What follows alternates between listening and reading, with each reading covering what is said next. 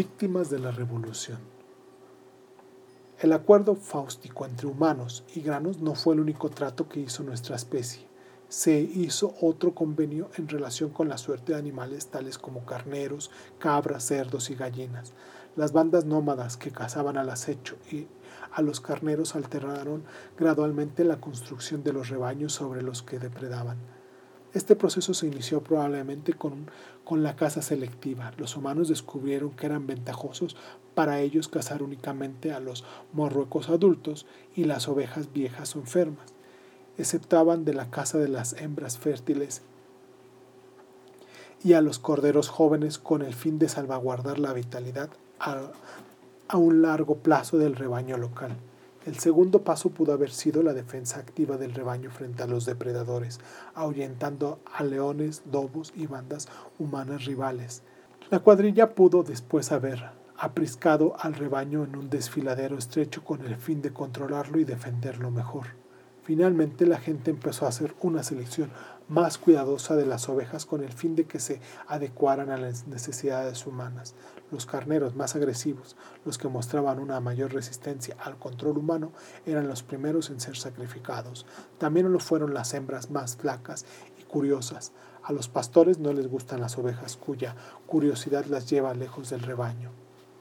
Con cada nueva generación, las ovejas se hicieron más gordas, más sumisas y menos curiosas. Alternativamente, los cazadores pudieron haber capturado y adoptado un cordero, engordarlo durante los meses de abundancia y sacrificarlo en la estación de escasez. En algún momento empezaron a tener un número mayor de dichos corderos. Algunos de ellos alcanzaron la pubertad y comenzaron a procrear. Los corderos más agresivos e indóciles fueron los primeros en ser sacrificados. A los corderos más sumisos y atractivos se les permitía vivir más y procrear. El resultado fue un rebaño de ovejas domesticadas y sumisas. Estos animales domesticados, abejas, gallinas, asnos y otros, proporcionaban comida, carne, leche y huevo, materiales en bruto, pieles, lana y potencial muscular. El transporte y la labor de la tierra, moler el grano y otras tareas hasta entonces realizadas en vigor humano eran llevadas a cabo cada vez más por animales. En la mayoría de las sociedades agrícolas, la gente se centraba en el cultivo de plantas. Criar animales era una actividad secundaria, pero también apareció un nuevo tipo de sociedad en algunos lugares, basada principalmente en la explotación de los animales, las tribus de pastores. A medida que los humanos se extendían por el mundo, lo mismo hicieron sus animales domesticados. Hace 10.000 años no había más que unos pocos millones de ovejas, vacas, cabras, cerdos y gallinas que vivían en unos pocos nichos afroasiáticos privilegiados. En la actualidad, el mundo alberga alrededor de mil millones de ovejas, mil millones de cerdos, más de mil millones de vacas y más de 25 mil millones de gallinas repartidos por todo el planeta. La gallina doméstica es el ave más ampliamente extendida de las que hayan existido nunca. Después de Homo sapiens, las vacas, los cerdos y las ovejas domésticas son los mamíferos más grandes, segundo, tercero y cuarto más extendidos por el mundo. Desde una perspectiva evolutiva, la, que mide el éxito por el número de copias de ADN, la revolución agrícola fue una maravillosa bendición para las gallinas, las vacas, los cerdos y las ovejas. Lamentablemente, la perspectiva evolutiva es una medida incompleta de éxito todo lo juzga según sus criterios de supervivencia y reproducción, sin considerar el sufrimiento y la felicidad de los individuos. Tanto los pollos como las vacas domesticadas pueden representar una historia de éxito evolutivo, pero también figuran entre los animales más desdichados que jamás hayan existido. La domesticación de los animales se basan en una serie de prácticas brutales que con el paso de los siglos se hicieron todavía más crueles. La duración de los vidas de los gallos salvajes es de 7 de 7 a 12 años y la de los bovidos salvajes de unos 20 a 25 años. En la naturaleza la mayoría de los gallos y las vacas morían mucho antes, pero todavía tenían probabilidades de vivir durante un respetable número de años. En contraste, la inmensa mayoría de los pollos y las gallinas y de ganado bovino domesticado son sacrificados cuando tienen entre unas pocas semanas y unos pocos meses de edad, porque Esta siempre se ha considerado la edad óptima para matarlos desde una perspectiva económica. ¿Por qué seguir alimentando un gaño durante tres años si ya ha alcanzado su peso máximo a los tres meses? Y las gallinas ponedoras, las vacas lecheras y los animales de trigo se les permite a veces vivir muchos años, pero el precio de subyugación a un modo de vivir completamente ajeno a sus instintos y deseos. Por ejemplo, es razonable suponer que los toros prefieren pasar sus días vagando por praderas abiertas en compañía de otros toros y vacas en lugar de tirar de carros y de arado bajo el yugo de un simio que empuña un látigo. Con el fin de convertir a toros, caballos y asnos y camellos en obedientes animales de, de tiro, se habían de quebrar sus instintos naturales y sus lazos sociales, se habían de contener su agresión y sexualidad y se habría de reducir su libertad de movimiento.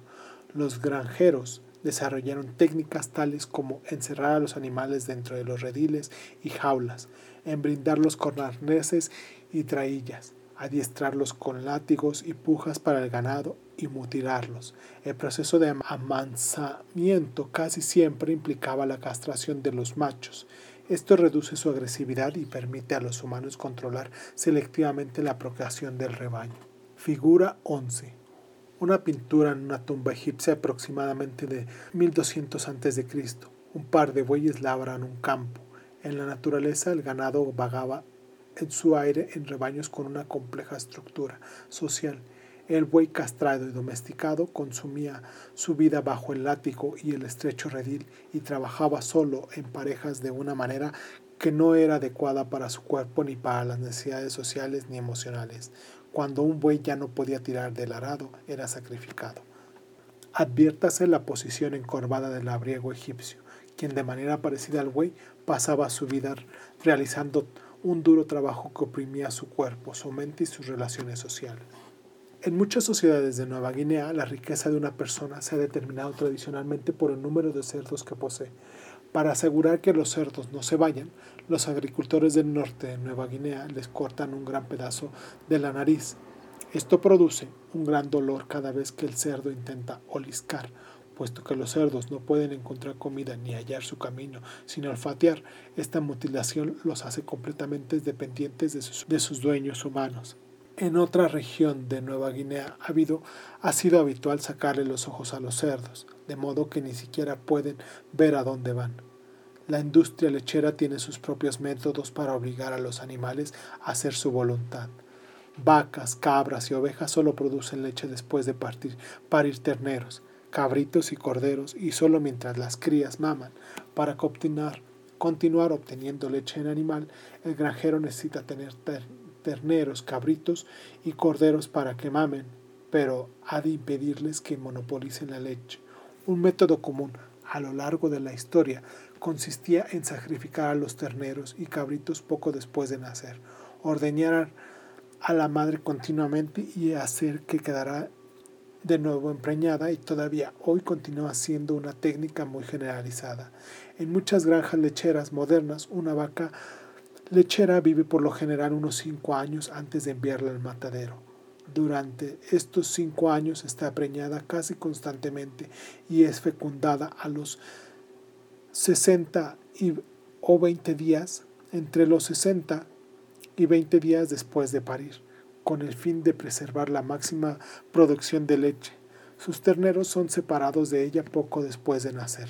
Las hembras son criadas para que se conviertan en la siguiente generación de vacas lecheras, mientras que los machos son destinados a la industria de la carne.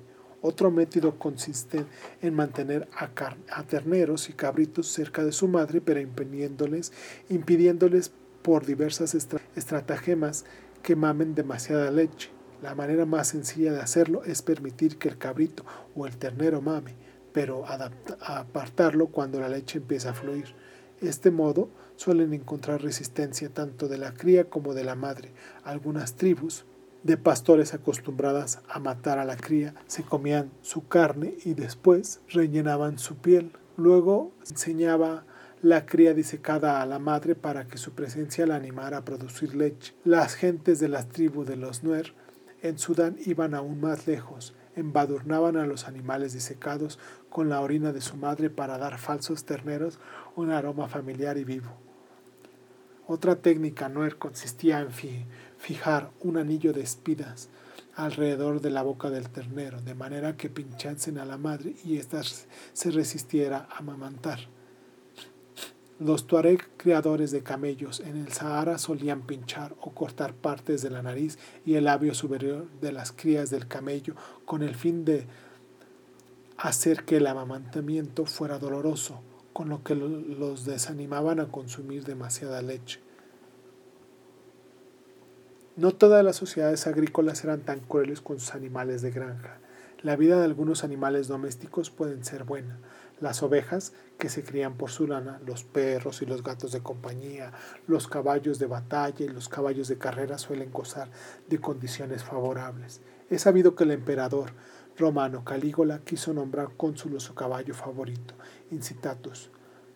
A lo largo de la historia, pastores y agricultores han mostrado afecto por sus animales y han cuidado de ellos, al igual que muchos dueños de esclavos sentían afecto y se preocupaban por ellos. No era casualidad que reyes y profetas se clasificaran a sí mismos de pastores y asimilaran la idea de, de que ellos y los dioses cuidaban de su gente como un pastor cuida a su rebaño. Sin embargo, desde el punto de vista del rebaño y no del pastor, es difícil evitar la impresión de que para la inmensa mayoría de los animales domésticos la revolución agrícola fue una catástrofe terrible. Su éxito evolutivo de importancia, un rinoceronte salvaje que se halle al borde de la extinción está probablemente más satisfecho que un ternero que pasa su corta vida dentro de una caja minúscula y que es engordado para producir jugosos bistecs. El satisfecho rinoceronte no está menos contento por ser uno de sus últimos ejemplares de su especie. El éxito numérico de la especie del ternero es el pobre consuelo para el sufrimiento que un individuo soporta. Figura número 12. La ternera moderna es en una granja industrial de carne. Inmediatamente después de nacer, la ternera es separada de su madre y encerrada en una minúscula caja, no mucho mayor que su propio cuerpo, donde pasará toda su vida, unos cuantos meses por término medio. Nunca abandona su jaula ni se le permite jugar con otras terneras y ni siquiera andar, y todo para que sus músculos no se fortalezcan.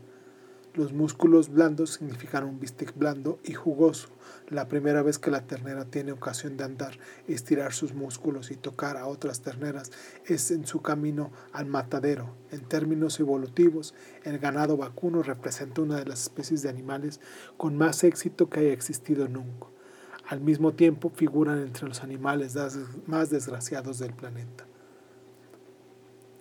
Esta discrepancia entre éxito evolutivo y sufrimiento individual es quizás la lección más importante que podemos extraer de la revolución agrícola. Cuando estudiamos la historia de plantas como el trigo y el maíz, quizás la perspectiva puramente evolución tiene sentido. Pero en el caso de animales como los bovinos, las ovejas y los sapiens, cada uno de ellos con un complejo mundo de sensaciones y emociones, hemos de considerar de qué manera Tito evolutivo se traduce en una experiencia individual. En los capítulos que sigue veremos una y otra vez que el aumento espectacular en el poder colectivo y en el éxito ostensible de nuestra especie va acompañado de un gran sufrimiento individual.